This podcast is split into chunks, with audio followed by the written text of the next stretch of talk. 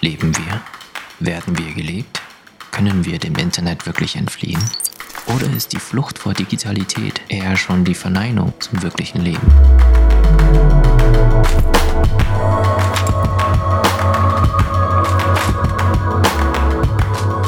Wir leben in einer digitalen Transformation.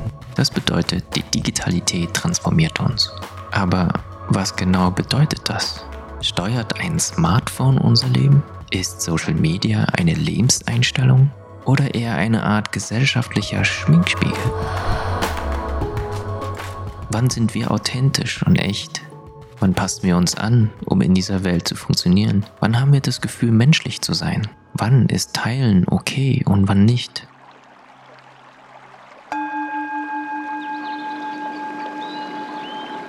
Ich habe das Gefühl, wir transformieren in eine neue digitale spirituelle Welt. Momentan heißt es Bio, Yoga, Superfood, Work-Life-Balance, Happiness, Wanderlust, Nachhaltigkeit, Umweltverbundenheit, Bewusstsein und so weiter und so fort.